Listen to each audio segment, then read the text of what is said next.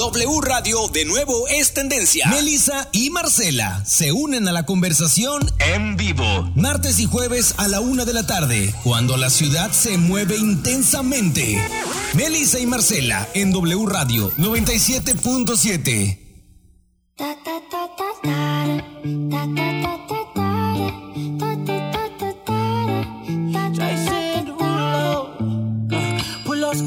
on your body, performing just like my Rari.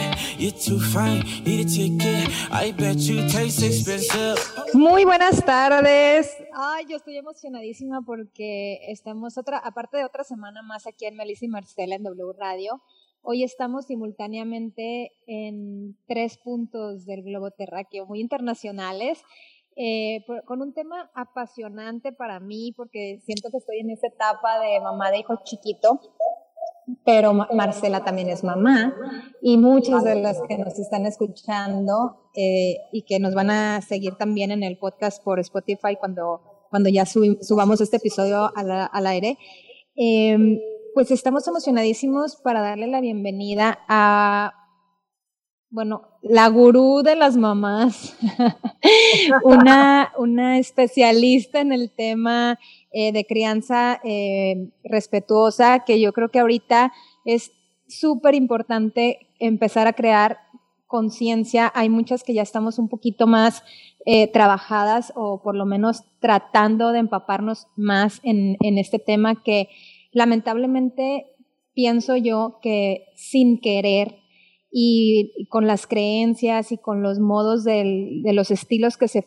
vinieron utilizando con generaciones de atrás nuestros papás, porque lo aprendieron de sus papás, porque lo aprendieron de antepasados, fueron eh, llevando un estilo de crianza que bien sí podemos decir, ay, no me fue tan mal, no estoy tan dañado, pero que por, por eso ahorita hay mucho adulto que ya es más consciente de la, del trabajo terapéutico y que quieren eh, arreglar o sanar muchas heridas que traes desde atrás pero que también las que tenemos hijos queremos aprender a tratar de que los nuestros no estén tan rotos en el futuro y, que, y que crezcan con una autoestima más, más, eh, em, más fuerte, que tengan más herramientas emocionales para afrontarse a la vida. Y para eso, pues ya no quiero hacer tanto, tanta faramaya, quiero presentarles, además de que soy súper fan de ella, seguidora de todas sus redes sociales y de sus talleres, que ya tomé uno de sus talleres,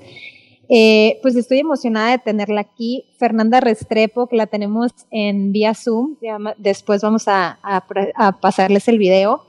Eh, Fernanda Restrepo es especialista en crianza y protección de los derechos de la infancia, certificada por la Universidad de Harvard en protección de derechos de los niños y por el Banco Interamericano de Desarrollo en Políticas Efectivas de Desarrollo Infantil, con estudios de base en ciencias básicas médicas, neurociencia del sueño infantil y negocios internacionales. Es promotora en lactancia materna de CELACMA y directora del proyecto Ni una palmadita para la prevención del maltrato infantil a través de la difusión y entrenamiento en métodos de crianza sin violencia. Pues bienvenida, Fer. ¿Cómo estás? Muy feliz de estar aquí con ustedes. Muchísimas gracias por esta invitación. Pues ahí está Marcela, que ahorita está en... ¿Dónde estás, Marcela? Estás en San Diego, ¿verdad? Estoy en San Diego, estoy muy contenta porque vine a vacunar a mi hija y bueno, pues no nos queda de otra más que enfrentar esto. Y yo también estoy muy contenta, Fernanda Restrepo, pues he sabido más de ti por medio de Melissa, que ella ahorita está eh, con mucha atención para educar a su, a su Fernando hermoso. Y yo ya estoy más adelantada de la crianza, pero ¿saben qué? Eh, hoy por hoy me doy cuenta que vale mucho, pero mucho la pena eh, yo les digo a mis hermanos, invertirle a tus hijos, invertirle en muchos sentidos, en su educación, en su conciencia, en sus sentimientos. O, ahorita yo estoy, eh, pues sí, estoy en San Diego y aquí vengo con mi hija. Y la verdad que ahorita, ella ya tiene 21 años y yo estoy súper contenta disfrutándola y viendo la verdad los frutos de todo lo que cosechamos desde chiquita y te das cuenta en muchas pequeñeces, en muchas, o sea, que entre la conciencia, que entre la consideración, que hay amor, este, y vale mucho la pena. Entonces, qué mejor que Fernanda Restrepo, que está desde Barranquilla, Colombia, amigo. A mí me encanta, es un país eh, hermoso, este, tengo la bendición de conocerlo. He regresado varias veces por trabajo y bueno, Fernanda, me encantas, estás guapísima, qué bárbaro. Este, y pues a ver, háblanos, antes de, antes de que te demos el micrófono, el uso del micrófono, quiero decirles algo. A mí me dicen, no, es que los niños ya, ya no son los mismos de antes, ya no es la misma educación. Yo digo, no, los que somos diferentes, los que estamos actuando diferente, somos nosotros como, como papás. Las, la buena educación no cambia, las costumbres no cambian, los buenos modales. Entonces, aquí los que debemos de poner atención en la crianza de nuestros hijos somos nosotros. ¿Qué dices al respecto, Fernando? Claro que es así. Tenemos que entender que el mundo de antes no es el mismo mundo de ahora. La Convención de los Derechos de los Niños se firma apenas en 1989. O sea, tenemos menos de 30 años de que el mundo haya dicho los niños también tienen derechos. Porque a pesar de que teníamos los derechos humanos, que los niños también son humanos. No sé, o sea, por alguna razón se tenía la idea de que es que estos derechos solamente eran para los adultos y tuvimos entonces que crear la Convención de los Derechos del Niño, pero eso es bastante importante, todos madres y abuelos, inclusive algunas de nosotras, yo tengo 31 años, o sea, yo tenía un año y toda, yo nací, cuando yo nací, no existía la Convención de los Derechos de los Niños y obviamente nuestros padres y abuelos crecieron en un mundo totalmente diferente, en un mundo donde los niños eran propiedad, todavía considerados propiedad de sus padres y eso cambia muchas cosas. Ahora el mundo está interconectado, el mundo está evolucionando, el mundo tiene diferentes habilidades. Ahora las mujeres tenemos otro, muchos más de nuestros derechos reconocidos y los ejercemos y los ejercemos desde cuando estamos en el hogar. Cuando tú ves las películas de 1950, de 1960, de 1970, tú vas a ver ahí las dinámicas, ¿no? La mujer pidiéndole permiso al papá que está viendo el periódico, que el niño le dice, papá quería jugar conmigo, y ella desde una esquinita le dice, cariño, es que vas a jugar con el niño. No puedo, estoy ocupado, viene mi jefe y todo el mundo, ay, no se puede hacer nada porque papá dijo. Claro. Ahora los niños no ven eso. Ahora, ven acá, tú le dijiste al niño, le prometiste que ibas a jugar con él. Y que es que estoy ocupado, ocupado qué? Viendo un periódico por encima de tu hijo, ¿cómo así? O si te van a decir, no, es que tú, tú haz la comida, tú haz la comida, estoy cansado, vamos juntos. Entonces, claro, los niños ya ven esto, ¿no? Ellos ven que si algo no me gusta, yo puedo pedir opinión, que mi voz es válida, que todos tenemos derechos. Luego los niños van al colegio y cuando van al colegio les enseñan las nuevas constituciones, los derechos de los niños, cómo protegerse, que ellos también son sujetos de derecho. Entonces, por supuesto que van a llegar a casa a cuestionar, porque todo el mundo les está enseñando que el mundo cambió. Entonces, claro que nosotros, como todas las áreas de la ciencia, es que hace cuántos años no teníamos todo lo que tenemos ahora respecto, por ejemplo, a controles prenatales. Entonces, pretender criar como antes es decir, pero ¿para qué les vamos a hacer una ecografía a las mujeres cuando están embarazadas y miren todos los niños que de todas maneras nacieron? Sí, pero ¿dónde están todos los que se murieron? ¿Y dónde están todos aquellos que se pudieron haber evitado una cantidad de enfermedades de eh, si sus madres hubieran tenido la oportunidad de ir a un control prenatal y de poder haberlos visto en una ecografía, haber descubierto, por ejemplo, alguna anomalía cardíaca que permite hacer una cirugía y prepararse para el día del parto para que ese niño pueda sobrevivir, gracias a los avances de la tecnología? Hace menos de 50 años, nosotros ya contamos con avances neurocientíficos que nos están demostrando cuáles son las bases, qué es lo que pasó con esa crianza tradicional y cómo nuestros hijos pueden ser mejores. Si de pronto al iniciar y estás escuchándome, de pronto estás diciendo, ah, me criaron así, estoy bien, listo. Pero si tus hijos pudieran ser mejor, pero si te dijeran, mira, te paga y no pagamos, ¿cuántos dólares pagamos ya que estamos en países diferentes, entonces hablemos en dólares que todos entendemos.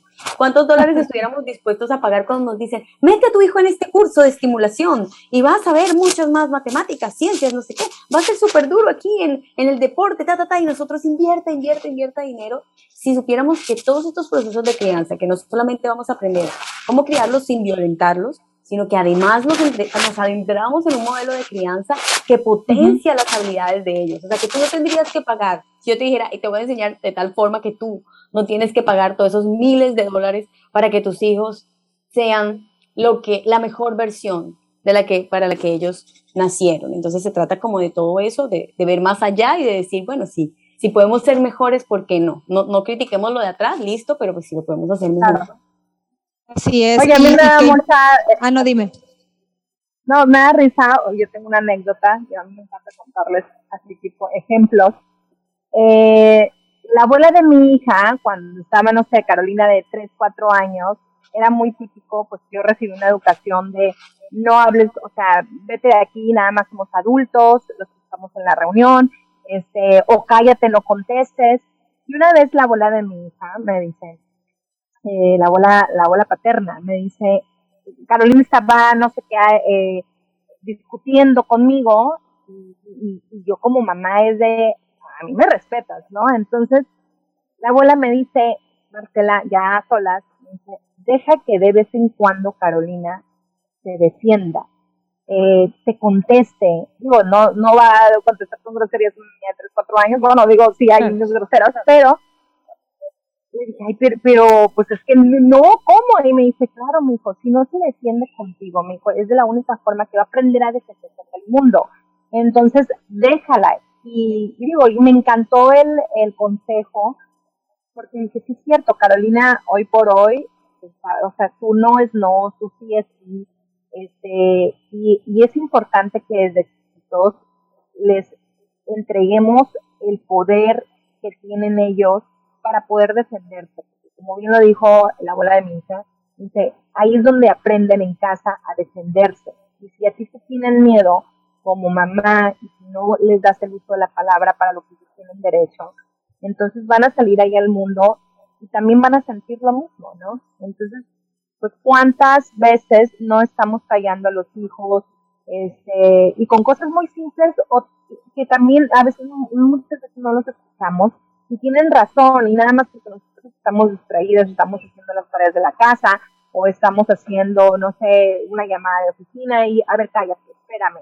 Eh, para mí sí es muy importante darle la importancia y la atención de calidad. A veces uno cuando trabaja nos sentimos muy culpables porque estamos todo en la oficina, pero eso no impide crear a unos hijos con buenas costumbres, con una buena educación, porque para mí lo más importante, yo desde que estaba en esta chica, le, siento que le he dado mucha calidad en tiempo, y eso es muy importante, ¿no?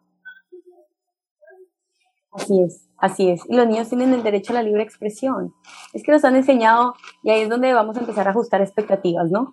Y es, em, yo quiero que me haga caso o quiero que me haga caso contento. Es que yo quiero que hable y tenga un pensamiento crítico, pero cuando intenta expresar lo que piensa y, precisamente utilizar ese pensamiento crítico dentro de su familia, pues entonces lo callo y, no, y no se lo permito, pasando por encima de más de sus derechos, porque no solamente tienen derecho a no ser eh, maltratados o a ser vulnerados física, emocional o psicológicamente, sino como tú acabas de decir, o también tienen derecho a esa libre expresión, por supuesto dentro del marco del respeto, es que nosotros estamos ahí para guiar, ¿no? Como que si en algún momento eh, nos están gritando, nos están insultando, ya nosotros podemos decir, ok, entiendo que estás molesto, vamos a decirlo así, porque es que también es, es modelar, o sea, no solamente es como que, hey, pero a mí no me hablas así, que yo soy tu mamá y entonces me respetas, ok, se va a quedar callado, pero entonces, ¿qué va a pasar en las relaciones interpersonales, cuando esté con sus amigos, entonces simplemente se va a quedar callado ya, cuando esté en su colegio, entonces se va a quedar callado ya, necesito saber es cómo hago yo para expresar esto que estoy sintiendo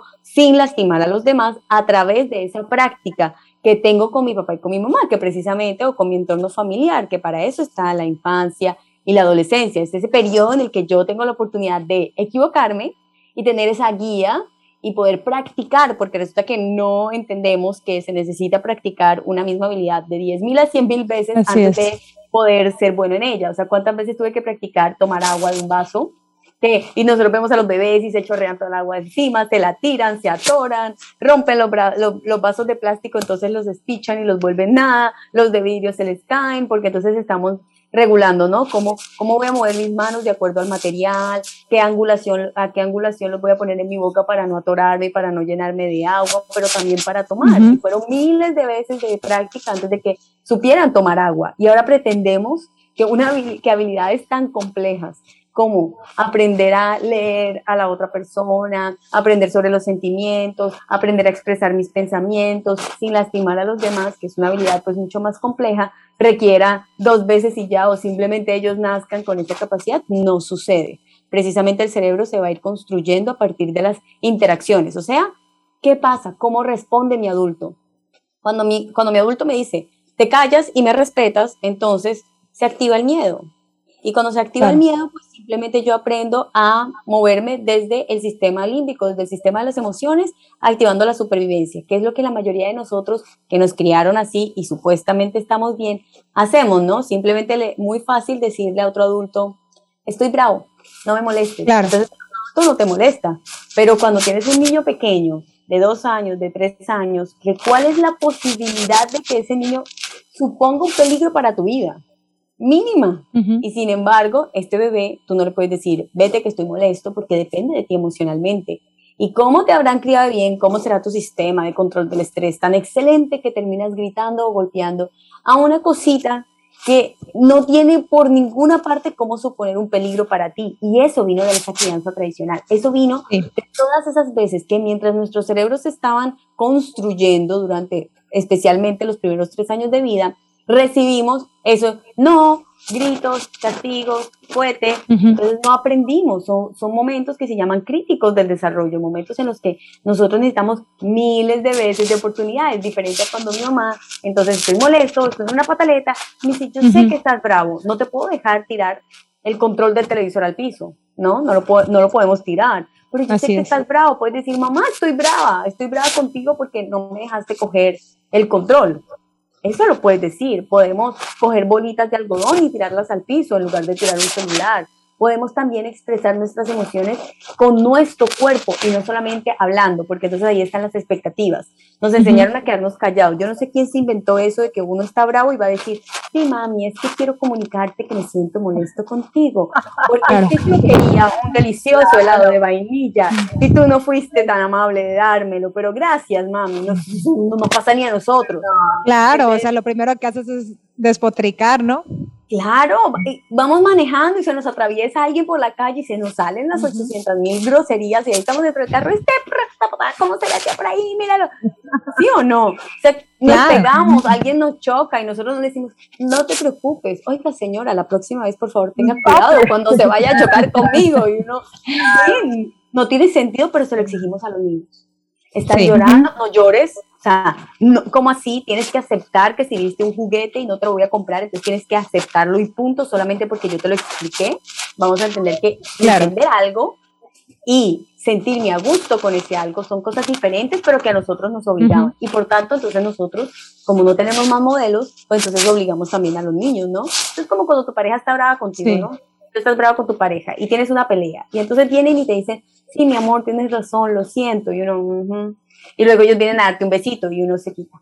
Y tú mueves la carita para el otro lado. Y digo, pero si ya te pedí perdón, pero ¿qué, pero ¿qué más quieres? Es que todavía no estoy preparada emocionalmente. Sí, o sea, sí, ya te perdoné, pero eso no quiere decir que te quiero tocar y te quiero abrazar como si nada hubiera pasado. Ah, pero el niño sí. Ya le perdona a la hermanita, abrázalo, perdónalo inmediatamente. Ah, pero es que si ya te pedí disculpas, ¿por qué no le das un besito a la abuelita? Que te acaba de pasar, que acaba de pasar por encima de tu cuerpo, además besándote sin tu permiso, abrazándote sin tu permiso y cogiéndote a la fuerza.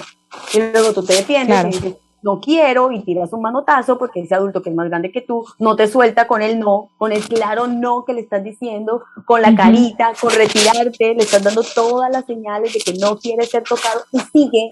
¿Qué puedes hacer? Tirar un manotazo, defenderte. Y entonces te tiran a ti y te terminan regañando a ti. Imagínate que tú vas pasando por la calle y un tipo te agarra una nalga te va a agarrar y se te acerca y tú le dices que no. Y luego te agarra la nalga y luego tú le metes un manotazo y llega el policía y te diga, oiga señor, ¿usted qué le pasa? ¿Usted cómo le va a pegar al señor?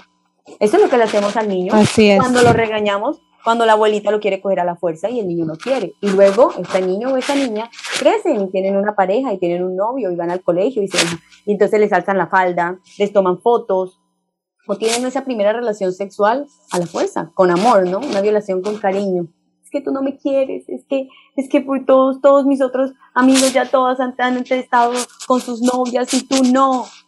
Pero es que así fue que me enseñaron, no, me voy a poner triste porque no me das un besito, me voy a poner mal, mm, no me quieres, cuando es mentira. Mira cómo todas esas estamos enseñándoles a relacionarse y luego pretendemos simplemente tener una, una conversación cuando vemos un, una transmisión como esta, entonces vamos corriendo Tú no te puedes dejar tocar de nadie si tú no quieres. Todo me lo puedes contar. Yo siempre te voy a creer. Ah, pero llega el primito que siempre es querido y ese día le quitó el juguete y uno le pegó porque el otro primero fue el que lo pellizcó, pero como tú dices, el que siempre pega. Mami, pero es que créeme, no señor, porque yo sé que tú siempre eres, tú siempre eres. O sea, a mí no vengas para acá, ¿qué fue lo que hiciste? Antes de preguntar, ok, ¿cuál es tu versión? ¿Cuál es la versión Así de es.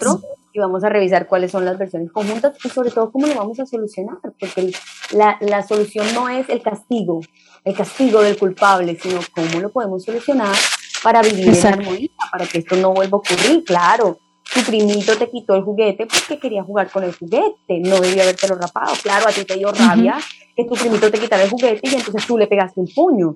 Por más que estemos molestos, podemos decirlo, pero no podemos lastimar a los demás. ¿Qué podemos hacer la próxima vez?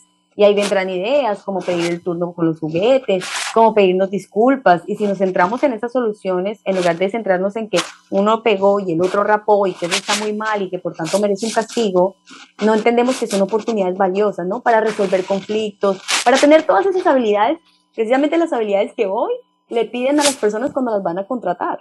Ya tenemos estudios económicos, el Banco Mundial tiene estudios económicos que demuestran que aquellas personas que fueron criadas con castigo físico, con disciplina violenta, versus aquellas que no, en el futuro obtienen empleos con salarios más altos. Ay, no, es que, es que es todo un tema, es tan complicado porque em, es mucha falta de, de conciencia y es mucha falta de, de empatía eh, el no ser, eh, de no tener los ojos y la atención tan, tan, ahora sí que tan atentos a nuestros hijos, de verlos que son personas también. Piensan que las personas son cuando ya están adultos y desde que nacen es una persona, es más, desde que te te enteras que estás embarazada, se te tiene que quitar el chip, es lo que yo a veces digo mucho, que se te tiene que quitar el chip de, es que quiero tener un bebé. ¿Cuánto tiempo te dura el bebé? Piensa en, en, en en cambio, si estás pensando, quiero traer al mundo, suena muy raro, ¿no? Pero quiero traer al mundo a una persona, te cambia ese chip y ya entras en, oye, sí es cierto, es una persona en todo su conjunto, que sí, va a empezar siendo un bebecito, pero después va a ser un niño, después va a ser un adolescente, después va a ser un adulto, y qué adulto quieres que sea, qué ciudadano quieres que sea en tu ciudad, qué eh, futuro esposo o esposa quieres que sea, qué eh, tipo de amigo quieres que sea, qué legado vas a dejar al mundo en, en una persona que de ti es la responsabilidad de criarlo, atenderlo, educarlo, pero sobre todo esa farsa, esa falsa creencia que traemos de que es una extensión de ti y que lo que tú como papá quieres mostrar es como si fuera una tarjeta de presentación ante la sociedad lo que es tu hijo como un reflejo tuyo cuando lo que tienes que hacer es entender que él es un individuo y que lo tienes que guiar. Ahora, la parte de la crianza respetuosa siento yo que se está malentendiendo por déjalo ser y que todo lo que lo haga feliz y nunca lo regañes y nunca le corrijas y nunca nada porque pobrecito se va a traumar y no es así. Y es lo que yo veo que siempre estás recalcando en todos tus eh, talleres y, posteos y eh, textos que publicas, donde, ojo, el ser eh, una crianza respetuosa no quiere decir que sea permisiva. Y, de, y, recalcas mucho el tema de los límites. En el, en el trato de una crianza respetuosa, ¿cómo aplicas esos límites, Fernando? Bueno, los límites, las normas y las reglas son necesarias para todos los seres humanos especialmente uh -huh. para los niños, niñas y adolescentes.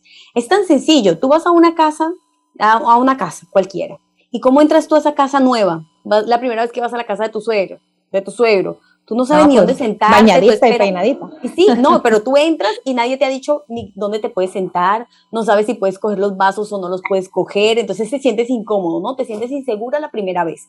Tú dices como, bueno, ¿y, y dónde me siento? Entonces dices, siéntate aquí, tranquila. Y uno es como, ¿quieres, ¿quieres ir al baño? Y entonces te demoras un ratico antes de pedir ir al baño. Y es como, ¿y a quién le pregunto? Y tú los ves hablando y no sabes qué hacer. Y entonces tú preguntas, ¿no? ¿Y dónde voy al baño? Tranquila, entra al baño y eh, puedo tomar agua, sí, puedes tomar agua tú, o, o, o, no, aquí te traemos el agua o se la pides a tal persona. Mira que todas esas son las normas de cómo funciona esta casa y como no las sabes, te sientes inseguro y tienes que preguntar todo y vas suavecito. Pero mira que ya la próxima vez, ahora que ya tú sabes, cómo es la segunda y la tercera vez que vas a la casa, vas tranquila, sabes dónde te vas a sentar, entras con seguridad, con la frente en alto, ya sabes que no tienes que pedir permiso para ir al baño, te dan ganas de orinar y dices, qué pena, ya vengo, voy al baño y ya sabes dónde quedan los vasos, ya sabes dónde queda todo y ahora te puedes mover con facilidad. Entonces, los límites, las normas y las reglas son eso. Los niños, las niñas y los adolescentes necesitan saber hasta dónde, hasta dónde puedo correr, hasta dónde puedo saltar, hasta dónde puedo eh, eh, moverme con la otra persona. Ok, ¿será que se puede morder? ¿Será que se puede pegar? Porque es que hay jueguitos de lucha, pero hasta dónde puedo ir. Y eso me brinda seguridad para ir por el mundo.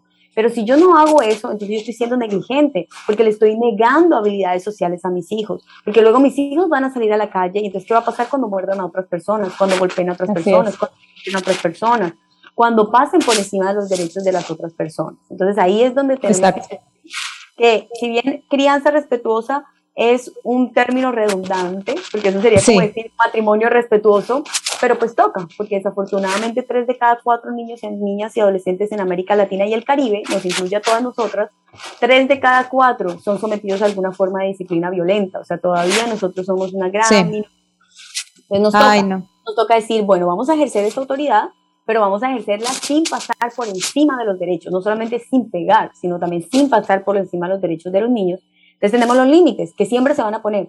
Cuando tus hijos hagan algo que atente contra su seguridad, contra la de otros, contra la del entorno, tenemos que poner esos límites. Si van a pasar la calle y el semáforo está en verde para los carros, tú tienes que agarrar a tu hijo. Te haga pataleta, grite, llore, haga lo que sea, tú no lo vas a dejar pasar porque un carro lo puede atropellar. Es un límite que siempre se va a poner. Tus hijos no te pueden morder, tus hijos no te pueden pegar.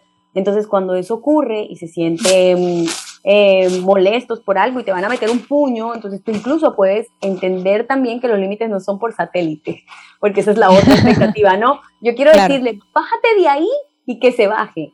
No va a pasar. A veces sí, a veces no. Tú lo dices una vez.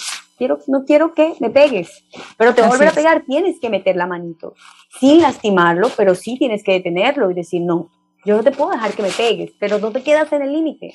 Viene un acompañamiento y una gestión, que es lo que estamos haciendo aquí. Ustedes no me invitaron para que yo diga, no se le puede pegar a los niños. Precisamente, bueno, ¿y cómo lo vamos a hacer? El cómo.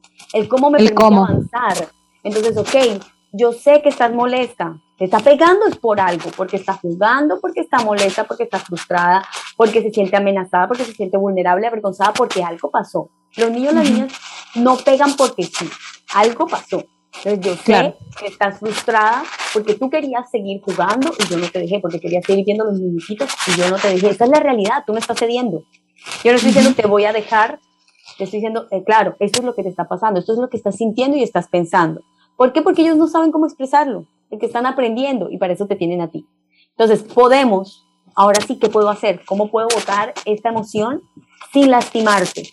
Entonces podemos respirar, podemos escuchar plastilina, podemos tener una tacita con bolas de algodón para que las tiremos, no podemos tirar un celular al piso, pero podemos tirar peluches, pero podemos hacer guerras con, con, bolas de papel. Inclusive van a, hacer, van a haber momentos donde tus hijos no quieren salir, de, no, no quieren, no saben salir de ese estado y entonces se juntan sus puñitos y entonces tú dices, lo siento, yo sé que estás bravo, yo sé que esto te pasó y ellos siguen ahí empuñándose más fuerte y se cierran. Y ahí es donde tú puedes decir, yo sé que esto es duro, porque es que es duro. Acuérdate de esa vez donde has terminado gritándole a tu hijo o a tu hija, donde se te ha salido tal, tal vez un golpe. ¿Qué, ¿Qué pasó contigo? Y te vas a acordar de mí que fue como un, no sé qué pasó, o sea, no sé, yo sabía que me sentía mal, yo sabía que estaba molesta, pero algo en mí me estaba impidiendo. ¿Cuántas veces has peleado con otra persona y, y tú tienes en tu mente, quiero estar bien con esta persona, quiero que dejemos de pelear, pero de tu boca simplemente siguen saliendo, siguen saliendo palabras que duelen, porque no sabemos, entonces podemos conectar con eso y decir, yo sé lo que se siente. Entonces, ven, yo te voy a abrazar y nos vamos a mecer un rato, porque yo sé que esto es duro, porque nos va a tomar un tiempo. Entonces, también mira que hasta allá donde vamos a aprender, ¿no? Porque no verlo como, pero es que este muchachito, mírelo, mírelo cómo está, ignórelo. No ignoramos una pataleta, no ignoramos a una persona que está llorando. Tu pareja no te ignora y si te ignora te está violentando. Si tú lloras, lo normal y lo humano es que te consuelen, no que te dejen pegado a una pared, además en una edad donde tu cerebro todavía no está preparado para procesar todo lo que pasó y hacerlo solo. Más grande. Así es. quiero estar solo, perfecto. Puedes estar solo, pero aquí voy a estar si quieres hablar conmigo. E ir chequeándolos como cada cinco minutos, cada minuto ya te sientes mejor, ya quieres que te apoye, porque tampoco saben volver. Se sienten como abandonados, como que ya ahora le dije a mi mamá que me quiero quedar aquí solito o solita y ahora no sé cómo volver, como a decirle que ya quiero estar con ella. Pareciera tonto para nosotros los adultos, pero así funciona el cerebro de los niños, las niñas y de los adolescentes. Porque por más de que se vean grandes en tamaño, no quiere decir que ya están desarrollados mentalmente. A los 12 años hay una explosión neuronal en una zona del cerebro que se llama la corteza prefrontal, que es la que nos permite tomar decisiones y nos permite de controlar nuestros impulsos. Entonces ellos están teniendo ahí una ola de crecimiento en la que también necesitan ese apoyo. Y ya luego yo puedo decir la gestión, ok, bueno, la próxima vez ya yo tomo decisiones, quitar el control para que no cojan las cosas, crear soluciones con ellos si ya están más grandes. Luego estarán las normas y los límites que ya sí tienen que ver con cada familia. Las reglas son las que son no negociables, porque eso es lo que pensamos en crianza respetuosa. Todo entonces hay que negociarlo. No. Si en tu casa a la hora de llegar a las 10 de la noche y las 10 de la noche, la hora que tú decidiste, por la razón que tú decidiste, entonces está bien. En tu casa eso es una regla y tú la comunicas, pero vas a saber que tus hijos se van a poner bravos. Que tu hijo adolescente probablemente te va a decir es que tú no me entiendes, porque es que todos mis amigos llegan más tarde a sus casas y entonces yo soy el único que no. Y de esa conversación no quiere decir, si esto fue una regla para ti, lo mínimo que puedes hacer es decir, ok, sí lo entiendo, esto era importante para ti y probablemente no quieras cenar contigo ese día. ¿Y por qué lo vas a obligar? Sí, ¿qué, ¿Cuál era tu objetivo? Volvemos a lo mismo del principio que se quedara en la casa y que no saliera después de las 10 de la noche, ¿cierto? Esa es la regla. O la regla es que se quede a las 10 de la noche contento, que además coma feliz, que veamos una película como si esto fuera una película de estas de románticas. Y que acepte todo con buena voluntad. Que todos sus amigos estén en la calle pasándola bien y mandándole fotos y que él esté viendo todas las redes sociales de cómo todo el mundo se está divirtiendo menos él porque él le tocó quedarse en la casa simplemente porque a ti te dio la gana, muy válido, pero pues ya que se hizo tu voluntad, ya ejerciste autoridad, pues lo mínimo, pues es que se sienta y viva pues tus emociones siempre que no te insulte, no tire la puerta, no lastima a nadie, etcétera, etcétera. Y si ya esa regla es. algo que tú puedes negociar, entonces sería una norma. Ok, claro. yo digo a las 10, pero, mamá, ok, hagámoslo. pero nos damos una pausa rapidita, tenemos corte comercial y ahorita volvemos. Son tendencia y están en W Radio 977. Melissa y Marcela.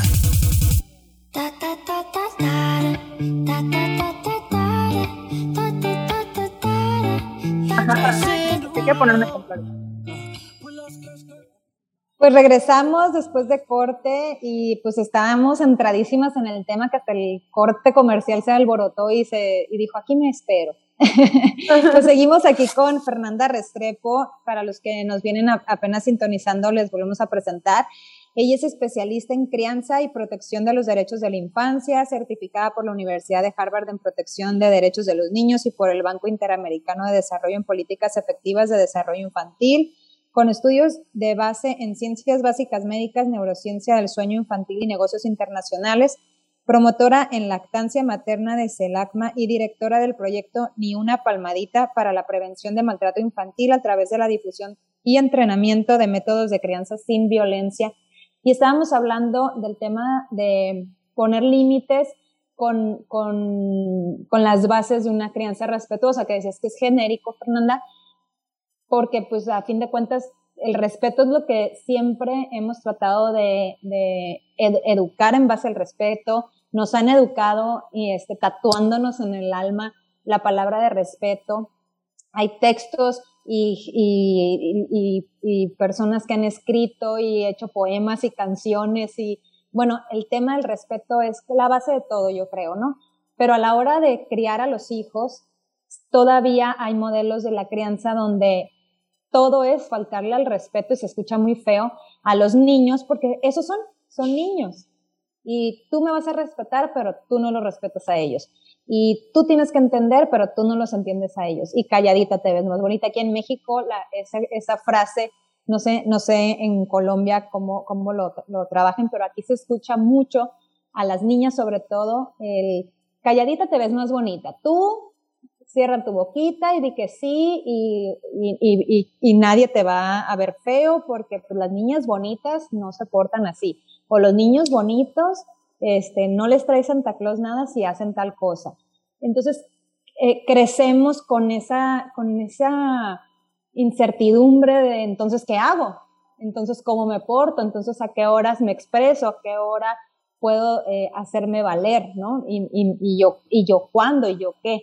Pero llegamos a la adolescencia y, y ahorita estábamos hablando del tema de los límites y nos hablabas que no se necesita, digo que los límites eh, se, se necesita siempre ponerlos porque necesitamos poner siempre las reglas claras y los puntos sobre las IES, pero no necesitas estar gritando todo el tiempo ni, ni portándote violentamente con, con tus hijos. Y a la hora de llegar a una adolescencia, a la etapa de la adolescencia, que es donde nos quedamos a la hora del corte, pues ya tienes un poquito más, las bases un poquito más sólidas para no caer en malos tratos en tus primeras relaciones del primer novio o con las amigas, poner los límites también tú ya como persona de las bases que tú ya traes de casa, ¿no?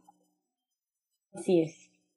Así es. Con los adolescentes, pues tenemos que entender siempre que la crianza respetuosa, cuando nosotros queremos cambiar el modelo de crianza, si por ejemplo tú persona que me estás escuchando, has criado ya con golpes y con castigos y premios y manipulación y todas estas técnicas que aprendimos en nuestra crianza, es que es como estudiamos cinco años para cualquier carrera y entonces pretendemos eh, que vamos a guiar la vida de toda una persona sin haber estudiado nada. Entonces, por supuesto que antes... Y es que a papá nadie te enseña a hacer, ¿no? Eh, no hay cursos es lo que dicen, eso es lo que dicen, pero no, tenemos que informar. Porque es que antes nosotros ahora criamos solos. Al principio de la transmisión hablamos de eso, ¿no? Que ahora el mundo ha cambiado y que el mundo antes era diferente. Y antes criamos mucho con la familia extendida.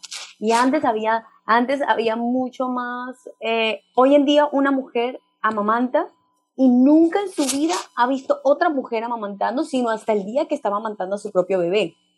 Y entonces, claro, vienen todos los problemas para, para agarrarse del pezón y todo lo demás. Entonces, es lo mismo. Si yo no he recibido, yo solamente, a mí me crió una mamá y un papá que estaban encerrados en un apartamento, en un décimo piso, en otro país, donde ni siquiera había familia extendida y ellos estaban solos. Y la única idea que yo tengo de cómo se cría es la forma en la que me criaron a mí, pues obviamente que, se me está pidiendo mucho, obviamente que ahí hay un hueco donde yo puedo ahora, gracias a la tecnología, a las redes sociales, o sea, esto se convierte en nuestra tribu, estos espacios que estamos haciendo en los que hablamos y nos alimentamos de información actualizada, que ahora además tenemos la ciencia, para poder tomar mejores decisiones. Entonces, si de pronto te ha pasado y vas a cambiar tu modelo de crianza, debes saber que entre más grande tu hijo o tu hija, va a pasar que va a ser más difícil va a ser más largo el proceso, va a ser más difícil el proceso y yo no te puedo decir mentiras. ¿Por qué? Porque ya están acostumbrados a una forma de relacionarse contigo. Y cuando tú cambies, no te van a creer. Entonces, desde un principio, lo que probablemente va a pasar es que el mal comportamiento, que lo pongo entre comillas, porque un mal comportamiento es algo muy subjetivo, depende de cada persona, puede que en un principio tú veas que se empeora. Porque viene de esa, viene de varias razones. Uno, no te creo. Dos, ¿será que esto sí es verdad? Tres, empiezan todas esas heridas que estoy sanando. Como que si me dejaron llorar ahora, voy a llorar todo lo demás porque yo no sé esto hasta cuándo es. Es que vuelvo a entrar en una zona desconocida. Si se siente tu hijo, tu hija, tu adolescente. O sea, ya yo sé cómo hablarle, ya yo me he acostumbrado a ser hipervigilante.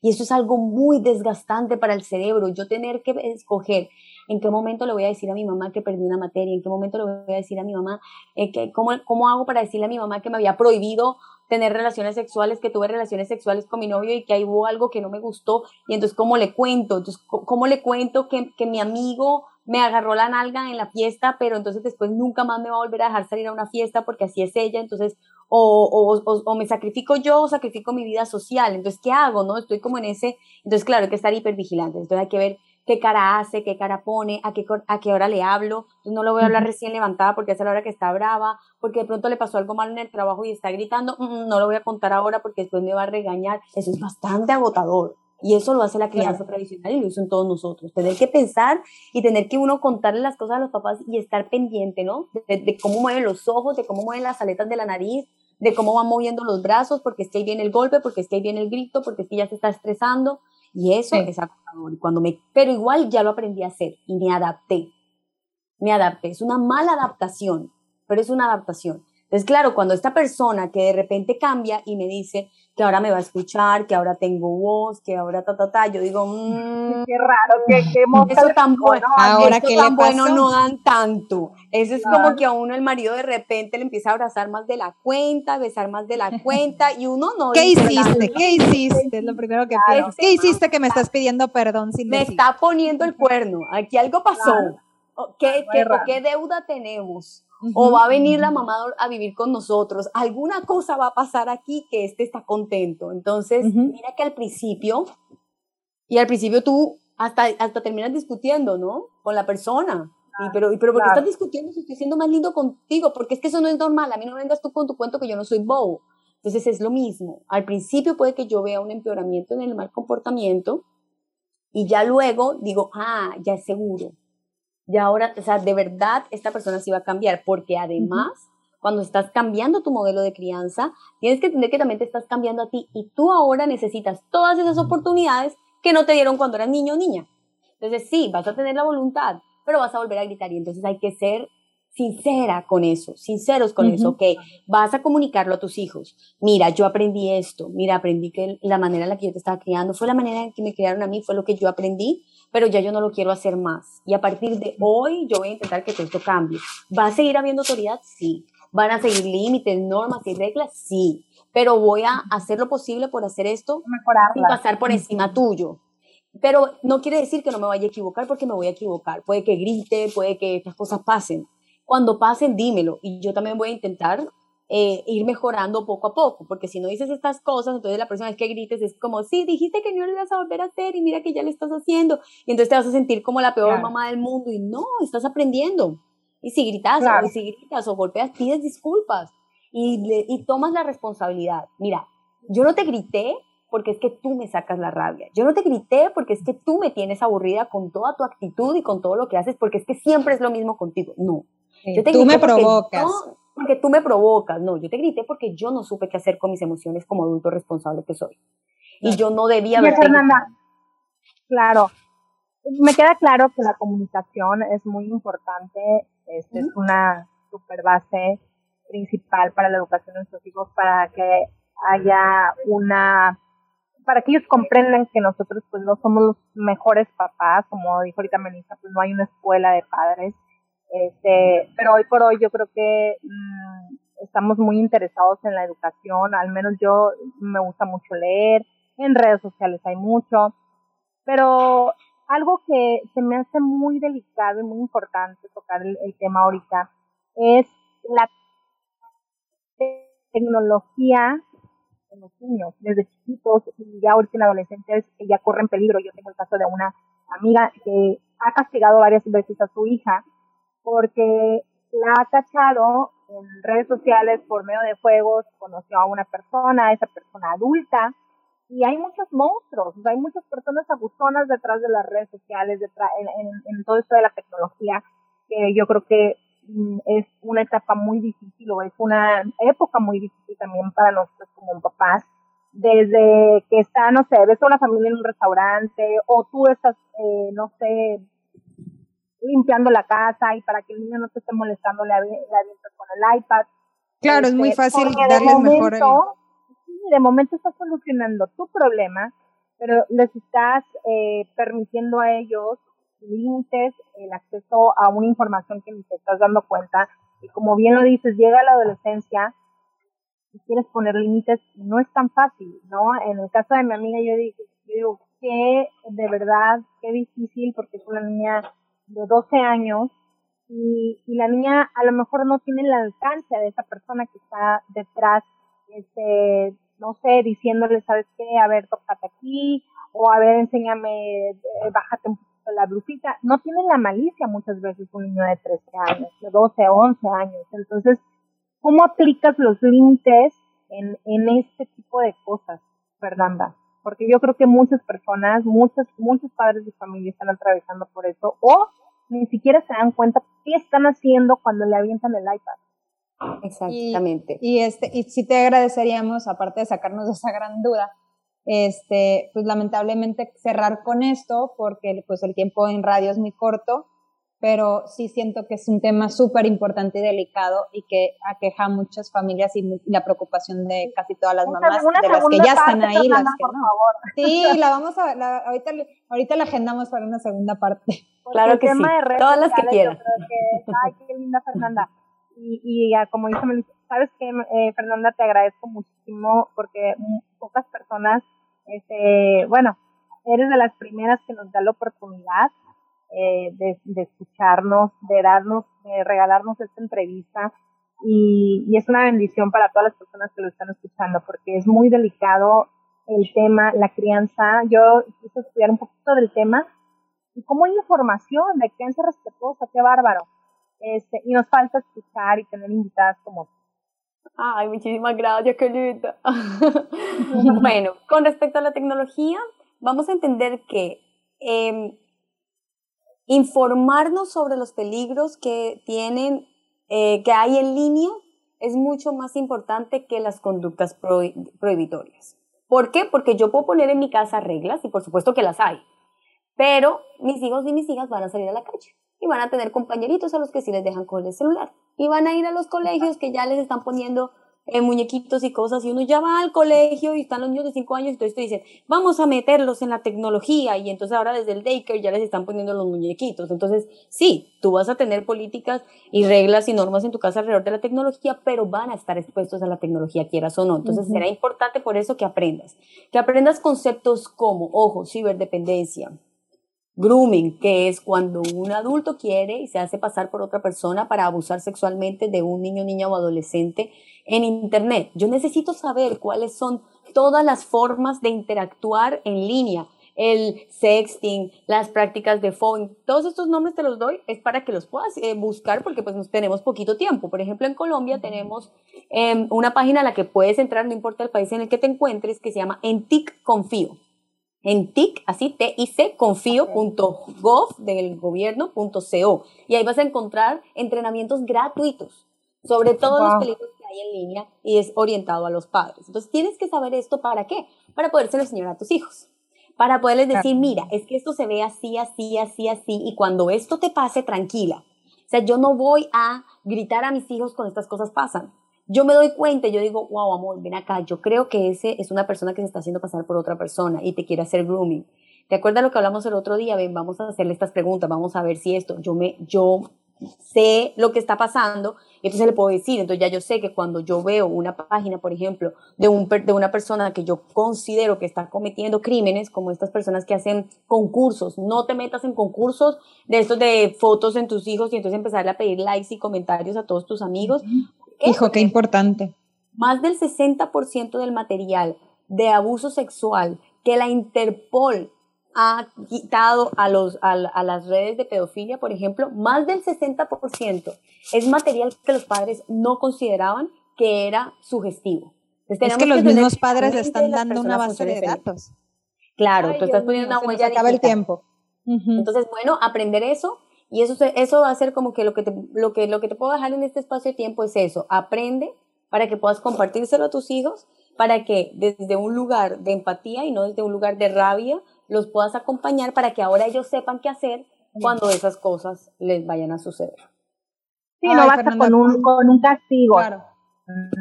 No, eso es lo peor. Lo, lo, es, un, un, factor de riesgo. Eh, ay, Dios mío. Eh, sí. Te trabó se trabó. Este, pues, Fernanda. repítanos la página. Uy, Marcela, casi no te escuchamos, pero Fernanda. ah, ok, la página, en ticconfio.gov.co y la página web mía es www.fernandarestrepo.com. Pues muchísimas gracias, Fernanda, de verdad. Eh, encantadísimas de haberte tenido y esperemos hacer una segunda parte porque de verdad es un placer tenerte aquí en, los micrófonos de W Radio en México y a ti desde, desde Bogotá. Tengo entendido que estás en Bogotá, ¿verdad? Barranquilla, Barranquilla. Ay, en Barranquilla, cierto, es cierto. Muchísimas gracias, saludos hasta Barranquilla. un gustazo. Un gusto eh, también. Nos escuchamos el próximo jueves en punto de la una aquí en Culiacán, en Melissa y Marcela. Bye bye. Bye, bye. muchas gracias. Nos vemos el jueves, chicos. Bye.